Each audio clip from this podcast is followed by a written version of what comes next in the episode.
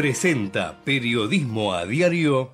En Galeno te cuidamos hace más de 35 años, con más de 6.000 instituciones médicas, más de 68.000 profesionales, más de 10.000 empleados y más de 100 sucursales. Además, contás con nuestros sanatorios de la Trinidad y nuestros centros médicos propios. Galeno, todo para vos. SS Salud, órgano de control 0800 222 Salud, web sssalud.gov.ar. El futuro ya llegó a la ciudad. El telepase en la autopista Ilia ahora es telepase sin barrera, sin cabinas, sin detenerte. Adherite en telepase.com.ar. AUSA, Autopistas Urbanas.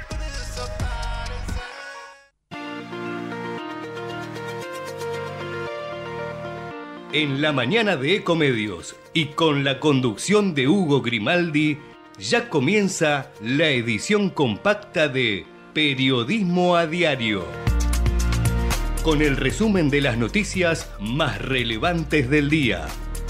Desde este mismo momento las vamos a analizar, a relacionar, a ponerlas en contexto para explicar qué se dice, qué no se dice, cómo se dice y por qué. Empezaremos a compartir títulos, notas, videos y fotografías, a mostrar personajes y recomendar columnas y enfoques y seremos implacables a la hora de identificar las noticias falsas. De lunes a viernes por AM 1220, en simultáneo por todas las redes sociales y con desarrollo extra en ecomedios.com. En Periodismo a Diario no le vamos a hacer perder el tiempo.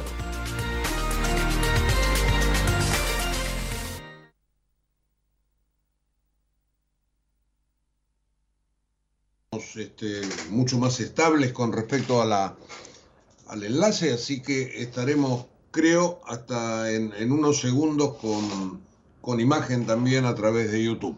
Vamos a dar los datos del tiempo, que es lo primero que siempre queremos refrescar aquí en Periodismo a Diario todas las mañanas. Veo el cielo muy celeste, así que me imagino que tendremos buen tiempo durante la jornada. 7 grados 8 ahora o ahora no, a las 7 de la mañana, ya está actualizado, 8 de la mañana, 7 grados 8, ligeramente nublado, dice el servicio meteorológico. Em, por la mañana seguirá así, luego se irá nublando a medida que avance el día con una máxima de 19 grados. Para mañana sábado, 8 eh, de mínima, 21 de máxima. Para el domingo, 12 de mínima, 22 de máxima. Así que tenemos días eh, no digo primaverales, pero levantando del invierno hacia la primavera. Después el lunes ya nuevamente lluvias en el horizonte, 14 de mínima, 19 de máxima. Bueno, dicho esto, tengo aquí, como todas las mañanas, un montón de datos como para compartir con ustedes. Eh, son evidentemente los temas más importantes del día. Trataremos de ponerlos ahora en fila y de relacionarlos, que de eso se trata periodismo a diario. Marcar de alguna manera un diferencial con otros programas este, que, que, hacen su trabajo. Bueno, nosotros tratamos, además de sumarle a la información, cierto análisis. Y entonces, bueno, esto, esto nos da. Eh, digamos que en este momento los dos títulos más importantes del día pasan por el lado de la inflación, eh, donde ayer hemos tenido una, este, una, una, medición del gobierno de la ciudad de Buenos Aires, como hace todos los meses, medición del mes pasado, que ha dado 10,8%, dos dígitos. Y también como tema, me parece que tenemos que, que puntualizar como algo central, lo que está ocurriendo en el Senado, porque allí, después de que el caso Figueroa fue desactivado por la Corte Suprema, eh, bueno, vamos ahora a asistir a la necesidad que tiene el kirchnerismo de aprobar pliegos de jueces. Creo que son 74, pero debe haber más cosas escondidas. Inclusive la Nación habla de más de 70. Eh, hay una lista irregular, hay jueces que no se sabe bien quién los propuso, otros que son manifiestamente kirchneristas. Bueno, De todo esto vamos a hablar en un ratito nada más, porque creo que estamos allí con la inflación y lo que va a suceder en el Senado, y dentro del Senado hay otros temas, con los dos temas centrales del día. No obstante, las tapas de los diarios apuntan a la fotografía de Lionel Messi gritando el extraordinario gol que hizo anoche en el partido frente a Ecuador. Lo ganó Argentina 1 a 0 con ese tiro libre de Messi que lo pone en este momento en varias este, situaciones de, de récords. Por ejemplo, alcanzó a Luis Suárez con goles eh, convertidos en las eliminatorias, alcanzó a David Beckham con goles convertidos de tiro libre, lleva 65 en su carrera. Este, bueno, y así cada vez que juega Messi va eh, rompiendo ese tipo de récords y en este momento, este, bueno, se dan esas dos o tres situaciones que están expresadas en todos los diarios. Una alegría de la gran Messi, dice página 12, el mago Leos, por Leo, Líos le tendrían que haber puesto, ¿no? Porque en realidad se llama Lionel. Este, esto es en Olé, tapa de la Nación, Messi hizo magia en la selección. Eh, el, genio, el genio siempre está, dice el diario popular. Pudo con su genio, crónica. Al final llegó la magia de Messi, dice la, eh, Clarín. Los cuatro diarios económicos, bueno, no traen nada, pero verdaderamente fue ayer un hecho singular esta aparición de Messi en el Monumental para ganar ese partido, que es el primero de una eliminatoria en la cual Argentina no se juega nada, porque ya está clasificado para el próximo Mundial, pero donde interviene porque tiene que poner a todos los equipos por igual en trance de cotejar con el último campeón del mundo.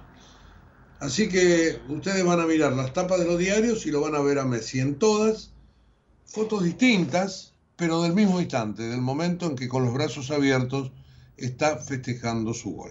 Así que este, Messi es prácticamente lo que se lleva a todas las portadas. De los temas de política y de economía, eh, con esos dos temas anteriores que les comenté como, como principales, hablaremos en un minutito nada más.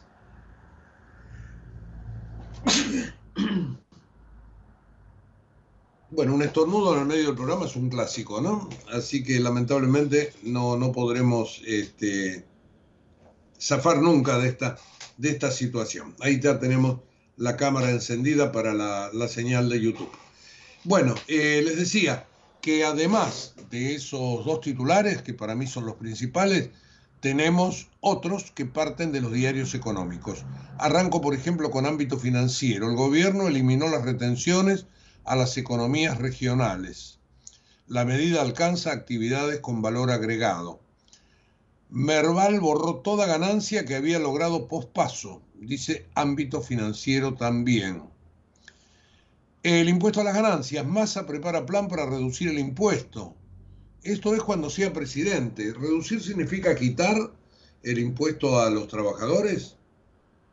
Bueno, Patricia Burri le dijo no dejes para mañana lo que puedas hacer hoy. Me parece que es una chicana que le cabe exactamente a lo que Massa está pregonando. Pero hoy no quita el impuesto a las ganancias, salvo que el Ministerio de Trabajo eh, le acaba de sacar el impuesto a las ganancias desde enero pasado, es decir, va a haber devolución, va a haber reintegro a 14.000 trabajadores de IPF. Eh, como todo el mundo sabe, IPF coto de casa de la cámpora, ¿no es cierto? Así que este, algunas cosas sí, otras cosas no.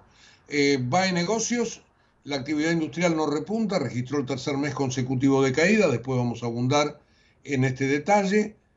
Eh, en otro recuadro, Kisilov se reunió con Moyano y cierra filas con el sindicalismo.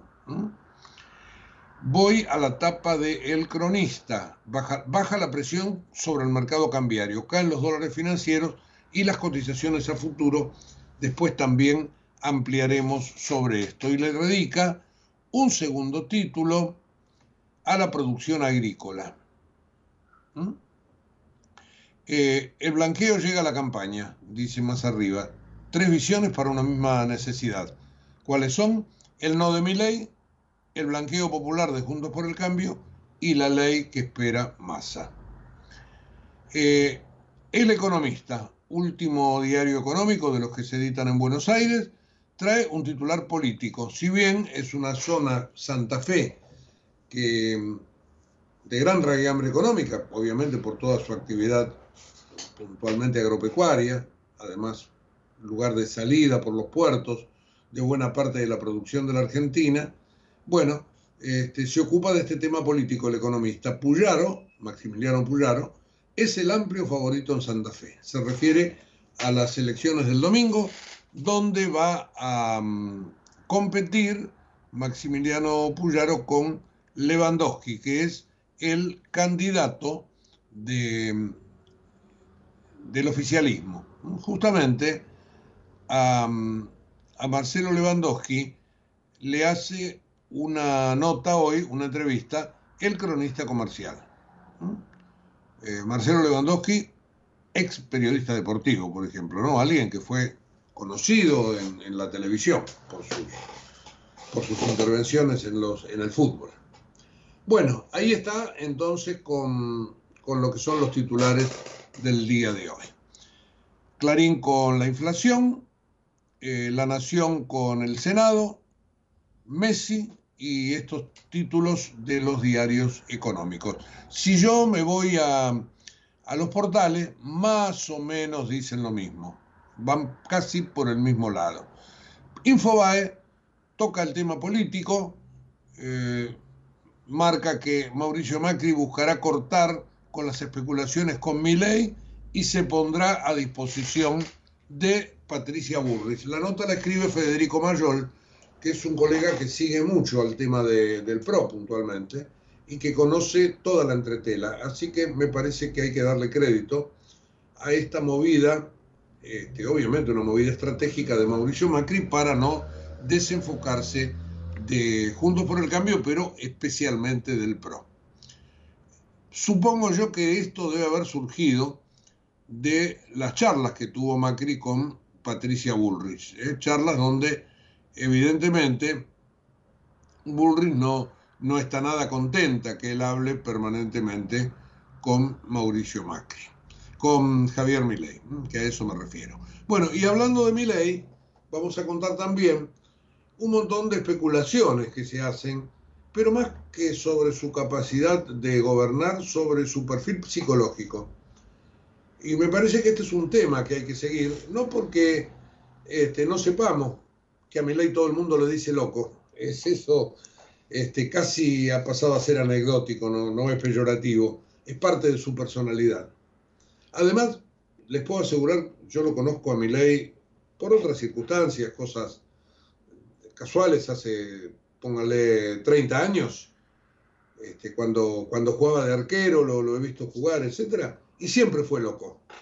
Así que ahí no podemos este, agregar ni quitar nada. Después le agregó toda su versación económica, su fanatismo por el ultraliberalismo y justamente esta irrupción en el mundo de la política. Y yo decía que de los psicológicos se ocupan este, inclusive los medios, porque ayer una nota de The Economist estuvo verdaderamente muy, pero muy dura con Javier Milei. Este, eh, dicen varias cosas de él que este, hicieron mucho ruido en el mundo de las finanzas. En paralelo, Milley está tratando de mostrarse en los Estados Unidos, país donde estas cosas pegan mucho, porque ustedes saben muy bien cómo le, este, miran, eh, prácticamente le hacen una radiografía psicológica a cada candidato a presidente. Así que The Economist este, dice, es una revista inglesa en realidad, no es de Estados Unidos, pero más o menos en la misma cuerda, que es un candidato excéntrico, autoritario, un peligro para la democracia. Y esto me lleva a relacionar una nota que hoy escribe nuestra colega Florencia Donovan en el diario este, La Nación se titula La política piensa cómo quedarse, los inversores extranjeros en cómo salir. Y uno supone que los inversores extranjeros tendrían que estar contentos con mi ley candidato, porque es un hombre que expresa buena parte de sus ideas, inclusive aquellas, si ustedes quieren, más extremas, más de Trump. Bueno, sin embargo, estamos notando que desde que ley parece ser el candidato con mayor preponderancia, y de esto habla este, Florencia Donovan, eh, los inversores han comenzado a retirarse. Hay un mal clima de inversión este, y el capital global se está corriendo. Es decir, no tienen chance con lo actual y no ven chances hacia el futuro. Ese es un poco el razonamiento. Y en esto me parece que tenemos que este, hacer foco en esa nota de The Economist que lo demolió a Milley.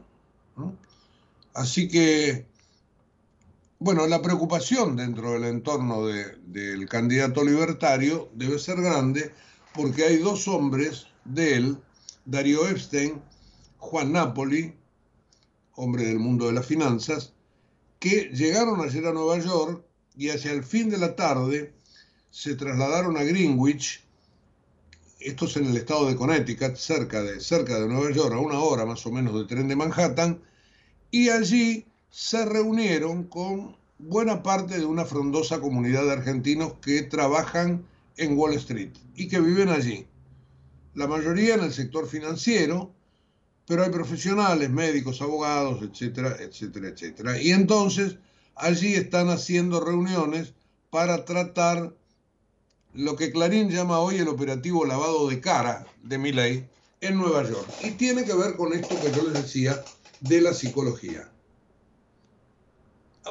una cuestión que reitero, este, en Estados Unidos se mira mucho. Ustedes me dirán, eh, bueno, este, votaron a Donald Trump, tanta psicología no deben tener.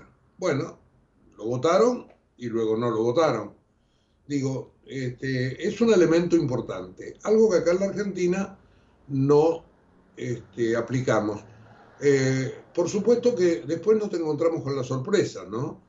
Cuando descubrimos que de la Rúa no era taciturno, sino lento, eh, cuando se descubrió que Carlos Menem se llevaba todo por delante este, y que su ambición este, lo podía, eh, cuando se quiso poner a Néstor Kirchner arriba de un altar y luego nos dimos cuenta que tenía un montón de, problemas de relación.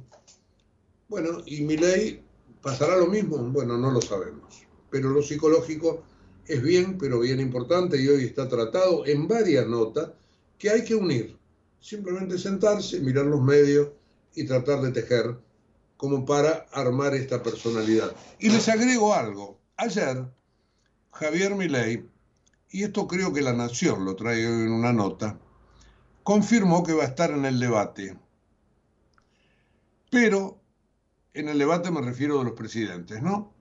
Pero este, sus colaboradores difunden la idea de que puede ser una víctima de una emboscada por parte de otros candidatos presidenciales. Fíjense, están algo paranoicos estos muchachos.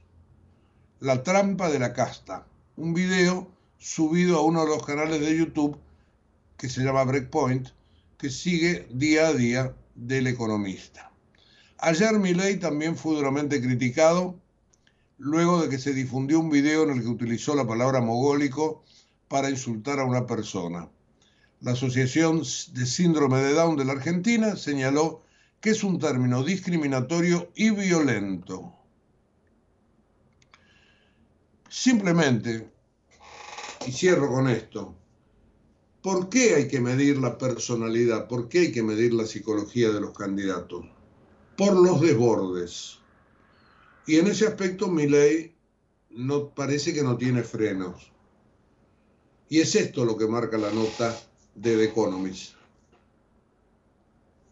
Y el problema de los desbordes es después tomar malas decisiones. Y el problema de los desbordes es probablemente querer imponer las decisiones. Con lo cual, del desborde a la imposición hay un pequeño paso.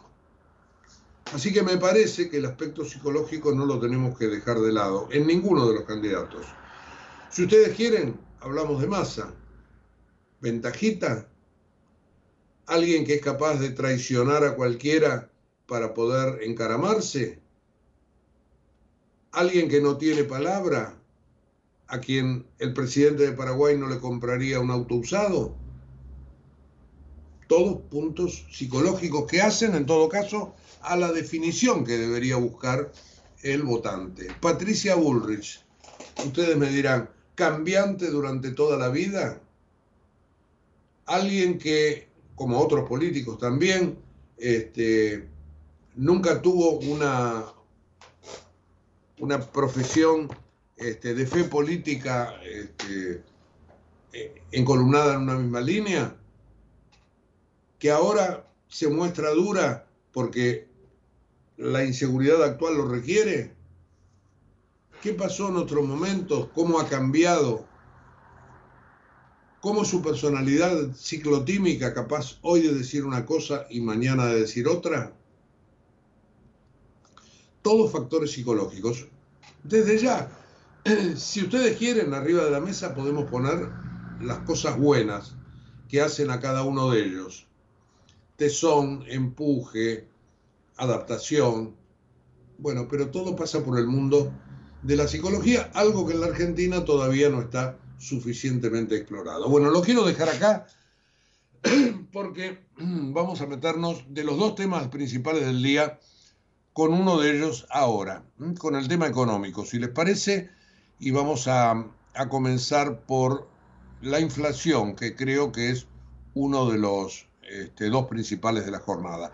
El miércoles 13, es decir, la semana que viene, se van a conocer el índice de precios al consumidor. Lo va a dar a conocer la INDEC y allí el gobierno evidentemente se prepara para recibir una noticia amarga en medio de la campaña electoral, algo que ya tenía claro Sergio Massa el día después de las PASO cuando impulsó la devaluación. Eh, por más que él le eche la culpa al Fondo Monetario Internacional, probablemente para quedar bien, este, sobre todo con Cristina, eh, bueno, este mes eh, eso se ha trasladado a los precios, porque además fue una devaluación sin ningún plan de sostén ni nada por el estilo por la necesidad de los dólares, ustedes me dirán, sí, efectivamente, por la necesidad de los dólares.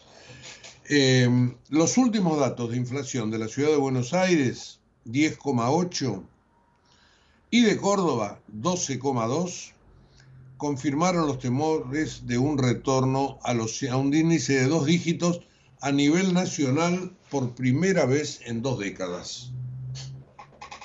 Yo estoy pensando en los diarios del jueves, ¿no? Y verdaderamente esto no le va a gustar mucho al ministro de Economía, que de alguna manera lo tiene que estar internalizando.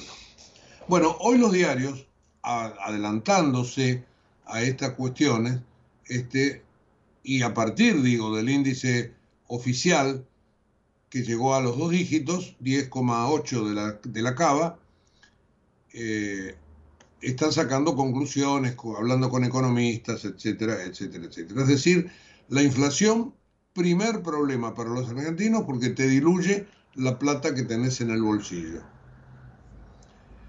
Dinero, que como decía aquel viejo refrán, este, sube por la escalera, mientras los precios van por el ascensor.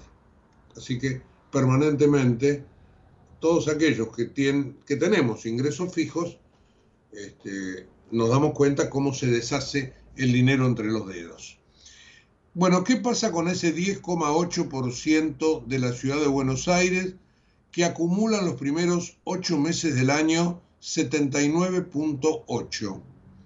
La trayectoria interanual del índice de precios de la ciudad de Buenos Aires está 127,3%, 12 meses para atrás incluido el último.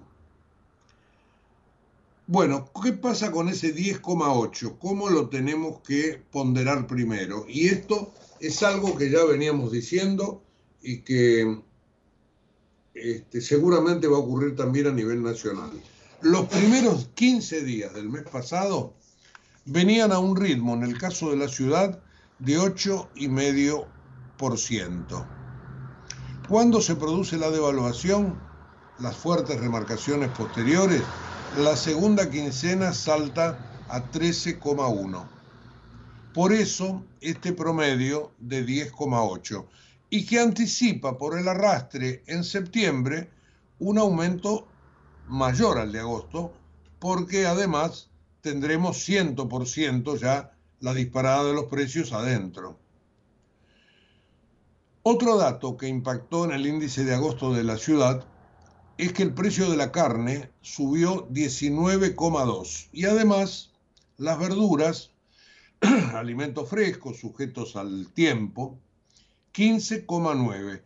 Y esto anticipa, desde ya se los digo, un fuerte incremento de la línea de indigencia porque son los alimentos que come la gente que menos tiene.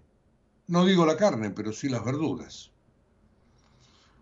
En la ciudad, por ejemplo, alimentos y bebidas 11,3%, por encima del 10,8% promedio. Ese promedio se conforma, además de alimentos y bebidas, con vivienda, agua, electricidad, gas, otros combustibles, restaurantes, hoteles, salud y transporte. Todos estos rubros prácticamente este, están explicando el grueso de los aumentos.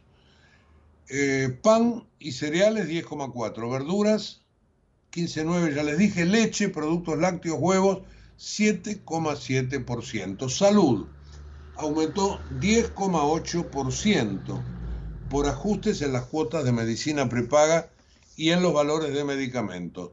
Transporte promedió una suba de 9,2.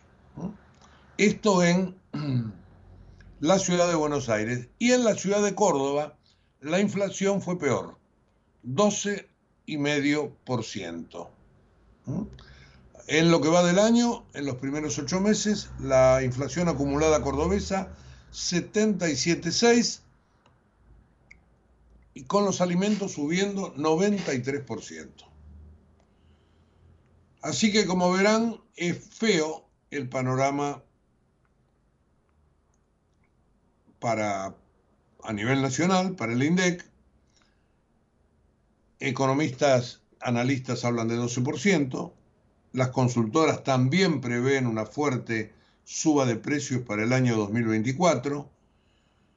Eh, esperaremos hasta el día este, miércoles 13 y allí tendremos también alguna aproximación de lo que puede suceder hacia adelante. Y no le tenemos que restar a estas remarcaciones preventivas el factor político dentro de la incertidumbre. Por lo que les decía antes, uno no sabe si es por masa, si es por ley, si es por que Bullrich es timorata, porque no, se, no sabe o no puede o no quiere hacer las cosas. Este, no, por todo lo político mm, tiene que estar jugando de alguna manera con este factor de incertidumbre que hace, por ejemplo, que los, los dólares este, suben y bajan y que este, haya movimientos de parte del gobierno para tratar de controlarlos, y si esto también no se está dando en la expectativa de precios, porque hay en ese aspecto también mucho riesgo.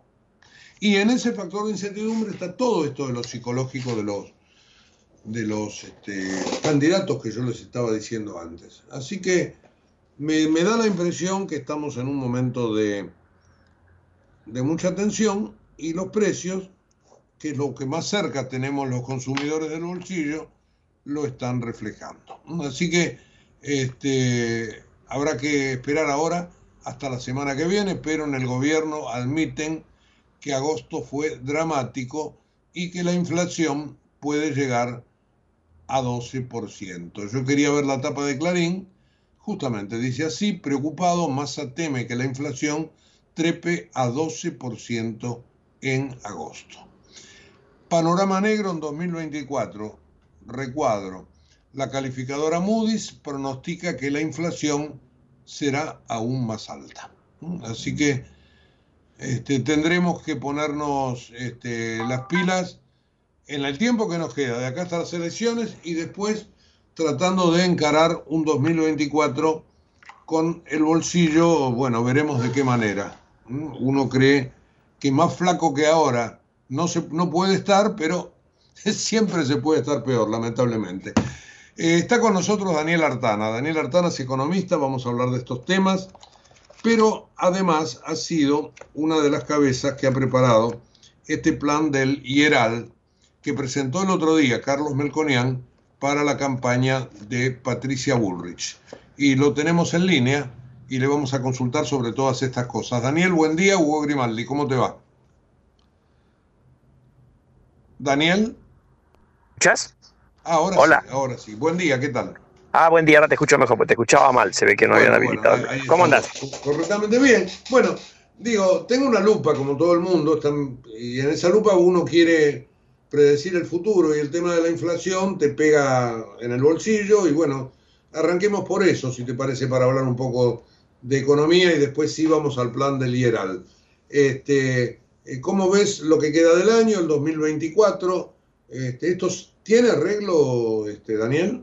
Bueno, arreglo hay. Hay países que han salido de inflaciones altísimas, incluso en su momento la Argentina, eh, en la época de la convertibilidad o en algún momento después del lanzamiento del Plan Austral. Es decir, eh, solución hay. O sea, eso que la gente, muchos lo hemos vivido en, a mediados de los 80 y, durante los 90 y, mirando la experiencia de otros países, eh, te das cuenta que es así. Ahora, lamentablemente este gobierno no tiene ninguna chance de poner un plan de estabilización serio, de hecho ha, ha hecho una devaluación sin plan que se trasladó rápidamente a precios. Los datos que se conocieron ayer de la ciudad o un par de días antes de Córdoba hablan de que la inflación está entre 11 y 12%, estuvo en agosto, perdón, entre 11 y 12%. Septiembre va a estar en niveles parecidos, porque vos sabes bien que la inflación se mide promedio del mes contra promedio del mes anterior. La devaluación pegó en la segunda quincena de agosto y eso deja una inflación muy alta para el mes de septiembre también. Octubre quizás de un poco menos, producto puntualmente como consecuencia de todos los controles de precios, pero pero bueno, el, tipo de cambio, si el gobierno llegó al tuvo el diagnóstico de que había que devaluar, el impacto de la devaluación se lo comió la inflación en dos meses, tenés a la vuelta de la esquina otra devaluación, ¿no? Será después del 22 de octubre, después de noviembre, no sé, pero, pero la situación no es sostenible y, compran dólares eh, que después venden en el mercado alternativo a partir de adelantar exportaciones y darles tipo de cambio especial a determinados exportadores es decir, todo agarrado con alambre y lamentablemente no, no pueden cambiar. Si lo hubieran querido hacer, lo hubieran hecho hace tiempo, ¿no? O sea, no, es que el ministro, eh, en su rol de ministro, es ministro desde hace una semana, es ministro desde julio del año pasado.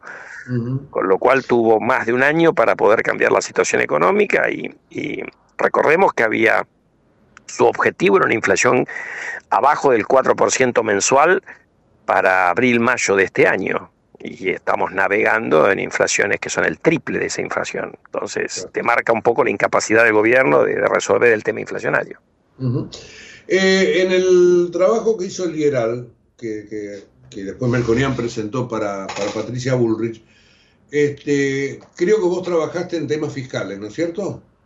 Yo trabajé en varios temas porque soy uno de los generalistas de los que habla Melconian, o sea, ahí... Eh, está Rodolfo Santangelo, Enrique Lleva y yo, un poco coordinando cosas. Eso no quiere. O sea, yo tengo obviamente por, por, mis antecedentes un sesgo hacia lo fiscal, pero he mirado otras cosas también. Está bien, bueno, y ellos también han mirado lo fiscal. No es que acá, acá hay un equipo de trabajo y las cosas se resuelven discutiendo entre nosotros y hay cosas que son complejas y por lo tanto se trata de buscar más de una opción, ¿no?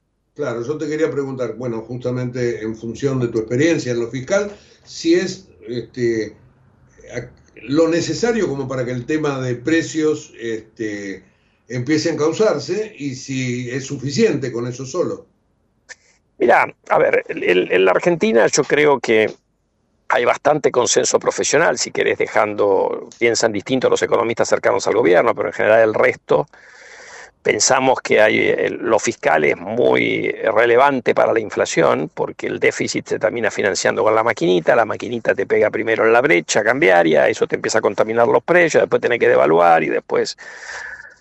Entonces, en realidad, eh, uno lo que tiene, si quiere corregir el problema inflacionario, tiene que eliminar el déficit fiscal. Ahora, es lo único, por ahí no te alcanza con eso, para, porque tenés todos los temas de expectativas, pero eh, lo fiscal es central. Entonces, eh, tiene que ser una... Y yo creo que en eso coinciden dos de las tres fuerzas principales que en La Paso, tanto Juntos por el Cambio como La Libertad Avanza, de que uno tiene que resolver el tema fiscal relativamente rápido y que hay que hacerlo eh, por, el lado del gasto público, no por el lado de, los, de subir más la presión tributaria. También una clara diferencia con lo que ha sido la historia del kirchnerismo, que en general han subido el gasto muy fuerte y han subido fuertemente la presión tributaria. ¿no?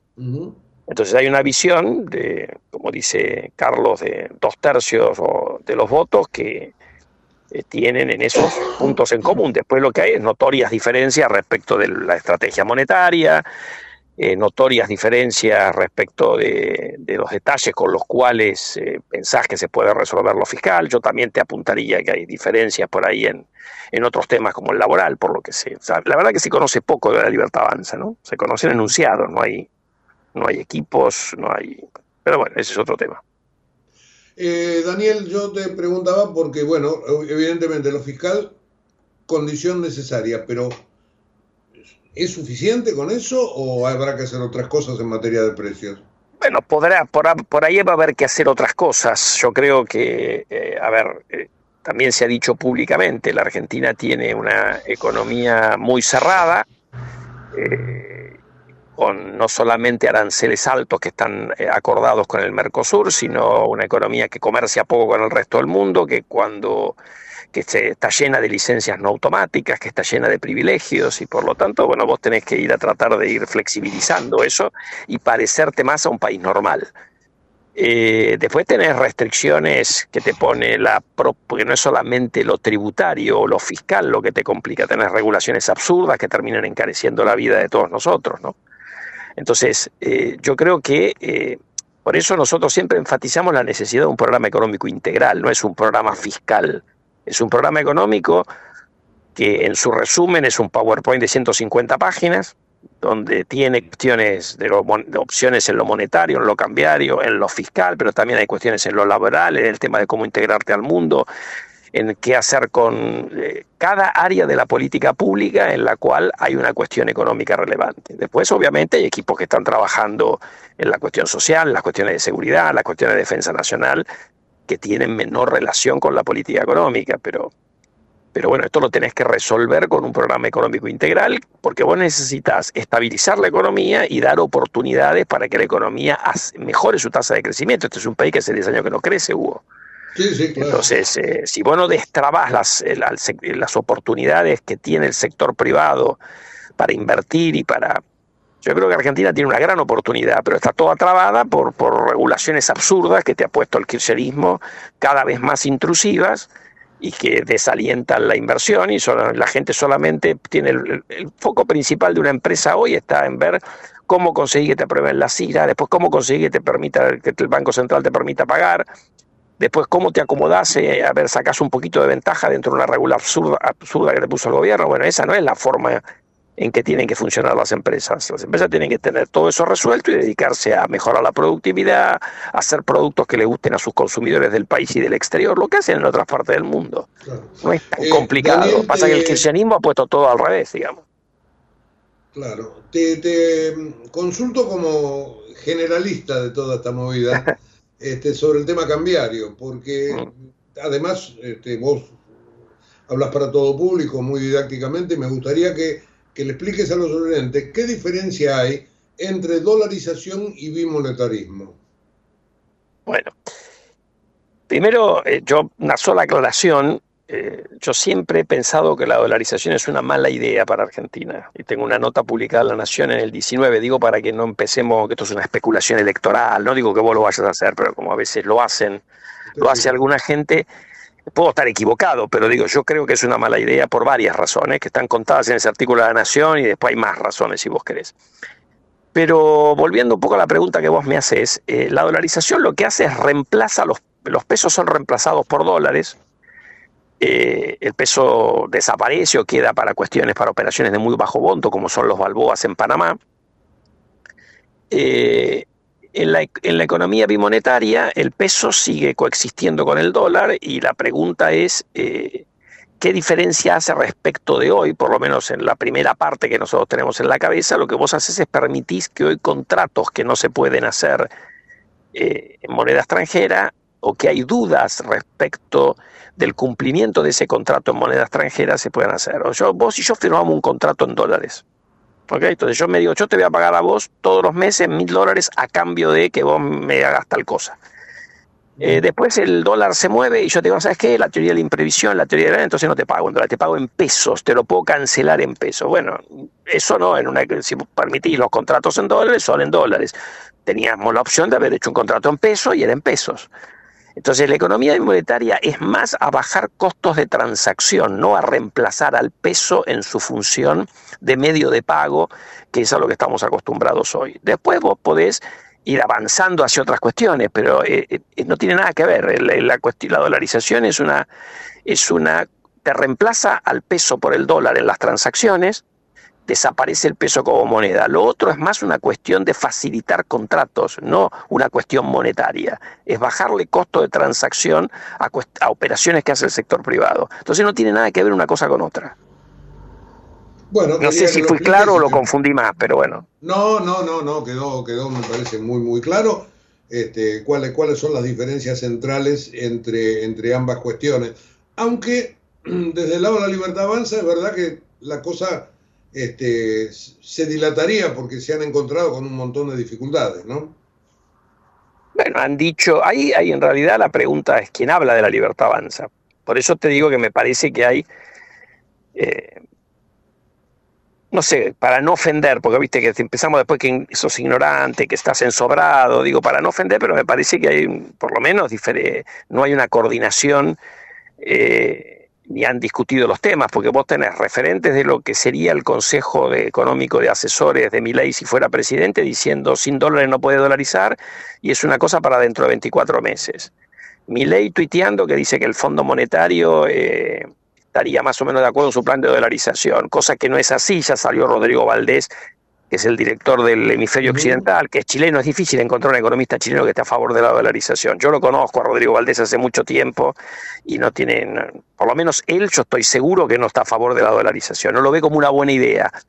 Entonces digo, y después hoy mi ley diciendo que nadie entiende la cuestión y, en definitiva eh, sugiriendo algunos de sus referentes que tienen 60 mil millones de dólares de oferta de fondos, eh, que yo creo que eso eh, no es así. Eh, o sea, puede ser que hayan hablado, pero no creo que nadie esté dispuesto a prestarle a la Argentina, no 60, 30 mil millones de dólares para que vos dolarices. Y si, lo, si estoy equivocado, que muestren cuáles son los fondos que lo tienen, pues si no es humo. Acá no estamos para vender humo, acá lo que hay que hacer es resolver los problemas. Entonces, tampoco ilusionemos a la gente con que se va a eliminar la inflación diciendo, mira, tengo los dólares. Bueno, explícale que te vas a endeudar y que después esos dólares hay que devolverlos. Porque si no, es un cuento chino esto, ¿no? Sí, sobre todo cuando hablas de 35 años para sacar la cabeza, ¿no?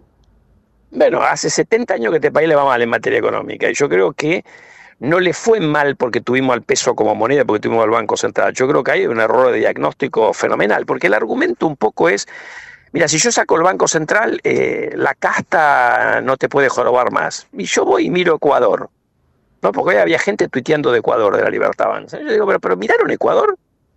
Ecuador, después que dolarizó, el gasto público pasó de 22, 23 puntos del PBI a 40 y pico. O sea, vino un gobierno populista con Correa, tuvo plata porque subió el precio del petróleo y aumentó el gasto un montón.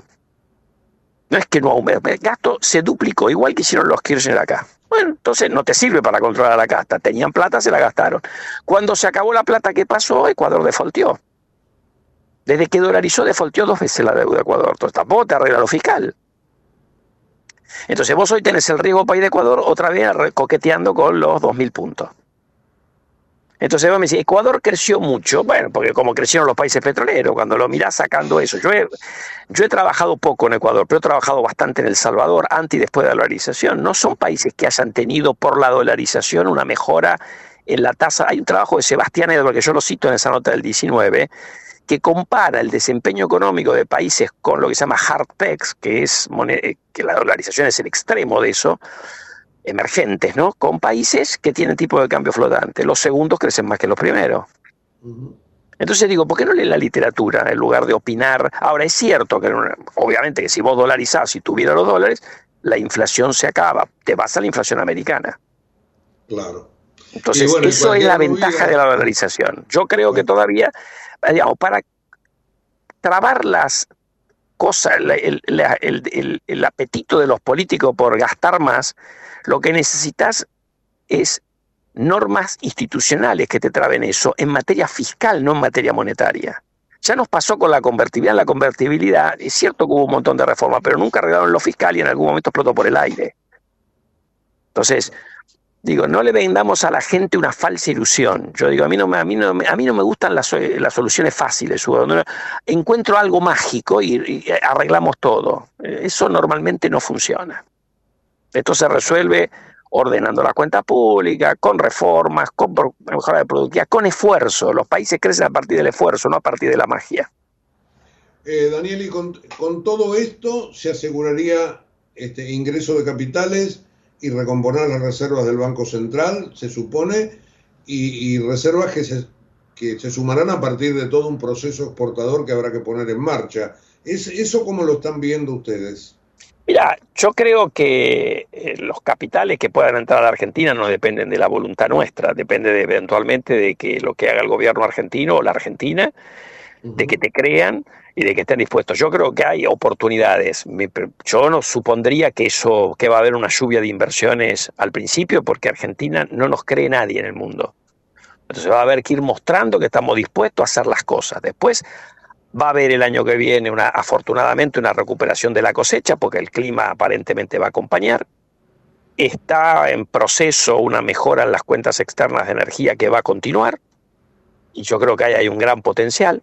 Hay inversiones eh, que, se pueden, que pueden venir relativamente rápido, relativamente rápido, por ahí es un año, ¿no? en, cobre, en litio, en, que ya están algunas cosas moviéndose mucho en la Argentina.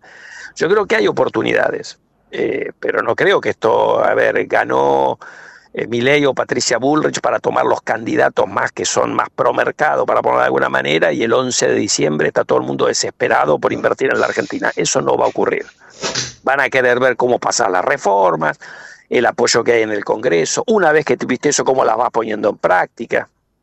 O sea, el kirchnerismo destruyó mucho, o esto no se arregla en, eh, ni en un día ni en una semana. Va a llevar tiempo y la gente tiene que ser paciente porque en realidad eh, es lo mismo. Yo te digo, vos rompes un vaso, lo tirás al piso, se te rompe en un segundo. Reconstruir, rehacer el vaso de vuelta lleva mucho tiempo. Entonces, yo creo que hay una gran oportunidad. El sector externo va a mejorar enormemente porque le vamos a, le vamos a sacar de la cabeza los controles, la brecha cambiaria, las restricciones eh, que tiene el sector agropecuario para exportar determinados productos. Vas a tener una señal clara en materia regulatoria, pero bueno, también las empresas tienen sus tiempos para invertir, producir. No es que vos mágicamente vas a ver que vas a 100 mil millones de dólares de exportaciones. Van a subir y van a ir. La idea es que obviamente vos tengas un esquema mirando hacia el mundo. Habrá que hacer nuevos tratados comerciales. Todas esas cosas llevan tiempo. Lo importante es que nosotros podamos mostrar que el populismo quedó atrás y que estamos como país haciendo lo que hacen los países normales del mundo. Eso yo creo que le da a la Argentina una gran oportunidad porque tenemos 10 años perdidos con una economía que no crece en los últimos 10 años. Daniel, gracias, gracias por la charla. Si tenés un minutito después, mandame esa nota del 19, que me gustaría leerla. ¿eh? Ahora voy a ver si la, encuentro, te la, eh, te, la, te la mando por, por WhatsApp. abrazo grande. Un gran abrazo y buen fin de semana. Igualmente, chao, chao. Hablábamos con Daniel Artana, es economista, miembro de FIEL, además uno de los economistas generalistas, nos dijo, desde el plan del Lieral este, que hizo en la Fundación Mediterránea junto a Carlos Melconian, Enrique Sebat, y que ahora va a utilizar Patricia Bullrich siempre y cuando sea presidenta. Un poquito de música y después sí les cuento algunas cosas del Senado, que es el otro tema principal de la jornada.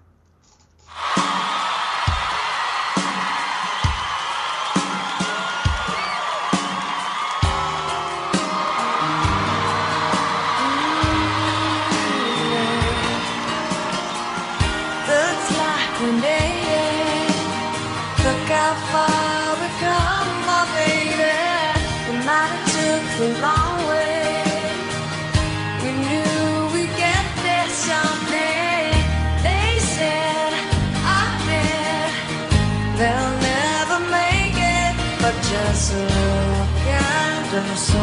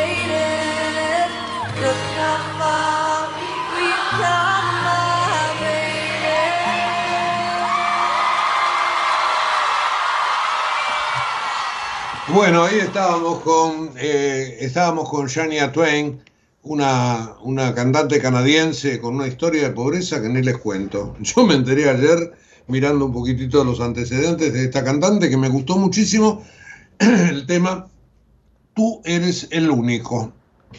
Bueno, Shania Twain se llama. Este, si alguno la quiere escuchar en YouTube. Eh, les decía que me quedaba por por hablar un poco de la cuestión. Ah, bueno, acá Daniel Artana me está mandando finalmente la nota que yo le pedí del 11 de septiembre de 2019. Más que dolarizar, hay que ordenar las cuentas y ser más competitivos. Tiene cuatro años. Está publicada en el diario La Nación y va en línea con lo que él eh, nos estaba contando sobre algo en lo que no está de acuerdo desde hace mucho tiempo y fundamentalmente centrado en esta cuestión fiscal que es la que hablábamos con él al, principio. Les decía que en el Senado este, el cese de la jueza Figueroa ha movido todo, porque se la tenía a Figueroa allí este, como emblema para hacer eh, una sesión que le permitiera ampliar su mandato cinco años. Finalmente la oposición estuvo en desacuerdo con esto, nunca salió, y, pero igualmente todos creían que lo de eh, Figueroa era un poco el fronting para sacar los pliegos de 74 jueces, o más de 70, como dice la Nación, porque probablemente haya más. Eh, la expresidenta ahora quiere incluir en el debate de la próxima sesión en el Senado esto para que se trate. Y está buscan, buscando, siguen buscando la posibilidad de dar quórum. Eh, ¿Por qué motivo? Bueno, les interesa a la mayor parte de estos jueces porque muchos de ellos, por ejemplo, vienen de em, asociaciones de, jueces que tienen mucho que ver con el kirchnerismo. Hay eh, evidentemente este, muchísimo interés para tratar de tener a la justicia este, agarrada aún si te tenés que ir del, del, gobierno. Hay candidatos afines que pertenecen a la lista celeste, por ejemplo, cercana a las políticas del kirchnerismo. Hay tres casos, por ejemplo, en tres fueros estratégicos que ni siquiera integran las ternas vinculantes que envió el presidente al Consejo de la Magistratura, es decir, es todo bastante, bastante irregular. Y habrá gente valiosa, por supuesto, pero bueno, la oposición de momento no lo quiere convalidar. También en el Senado está la cuestión del proyecto de la ley de alquileres. Y allí se ha notado una división entre radicales y el PRO, porque el kirchnerismo está tratando de seducir a los radicales para cambiar esa ley de alquileres, que es la que aprobó la Cámara de Diputados. No sé si lo va a lograr 100%, porque muchos radicales votaron este, a favor de estos cambios. Y yo recuerdo las declaraciones de Mario Negri, por ejemplo, en, en diputados, hablando de el cambio del espíritu de todo esto. Así que algunos senadores radicales probablemente sean eh, llevados a, a sumarse. Vamos a ver de qué manera esto se estructura para que no termine siendo una celada que le permita luego aprobar los setenta y pico de pliegos. Estas cuestiones al kirchnerismo los tiene alterados para sacar sí o sí antes del cambio de gobierno. Otro tanto pasa en diputados con otras dos leyes. Una de alquileres temporarios que empuja este, Máximo Kirchner. Otra tiene que ver con el UBA, que está frenado porque evidentemente no se puede probar que sea perjudicial. Bueno, el kirchnerismo, estas tres, cuatro, cinco leyes que quiere sacar antes de irse, este, son los que mantienen en vilo al Congreso, al Senado puntualmente y también, como les decía recién, en la Cámara de Diputados. Tenemos entre los titulares de hoy el de la Nación, que justamente dice eso, tras la salida de Figueroa, el kirchnerismo presiona para nombrar a 70 jueces, amenaza contrabar cualquier otro proyecto y la discusión de la ley de alquileres. Bueno, Ahí están entonces el tema de la inflación y el tema este, del Senado. Em, más novedades hay, montones. Eh, vamos a tener eh, un, un, de las principales noticias como todos los días, pero hoy sin resúmenes este, especiales. Así que este, en un ratito nada más va a estar en la página web de la radio, www.ecomedios.com. Eh, les agradezco mucho que nos hayan acompañado, que hayan estado toda esta semana con nosotros. Nosotros por aquí, por la radio, volveremos el lunes a partir de las 8 de la mañana. Y por supuesto, este, espero que pasen un muy lindo fin de semana. Que la pasen muy bien. Chau y hasta el lunes. Gracias. En Galeno te cuidamos hace más de 35 años, con más de 6.000 instituciones médicas, más de 68.000 profesionales, más de 10.000 empleados y más de 100 sucursales. Además, contás con nuestros sanatorios de la Trinidad y nuestros centros médicos propios. Galeno, todo para vos. SS Salud, órgano de control 0800 222 Salud, web sssalud.gov.ar. El futuro ya llegó a la ciudad. El telepase en la autopista Ilia ahora es telepase sin barrera, sin cabinas, sin detenerte. Adherite en telepase.com.ar. AUSA, Autopistas Urbanas. Desde Buenos Aires, transmite LRI 224, AM 1220, Ecomedios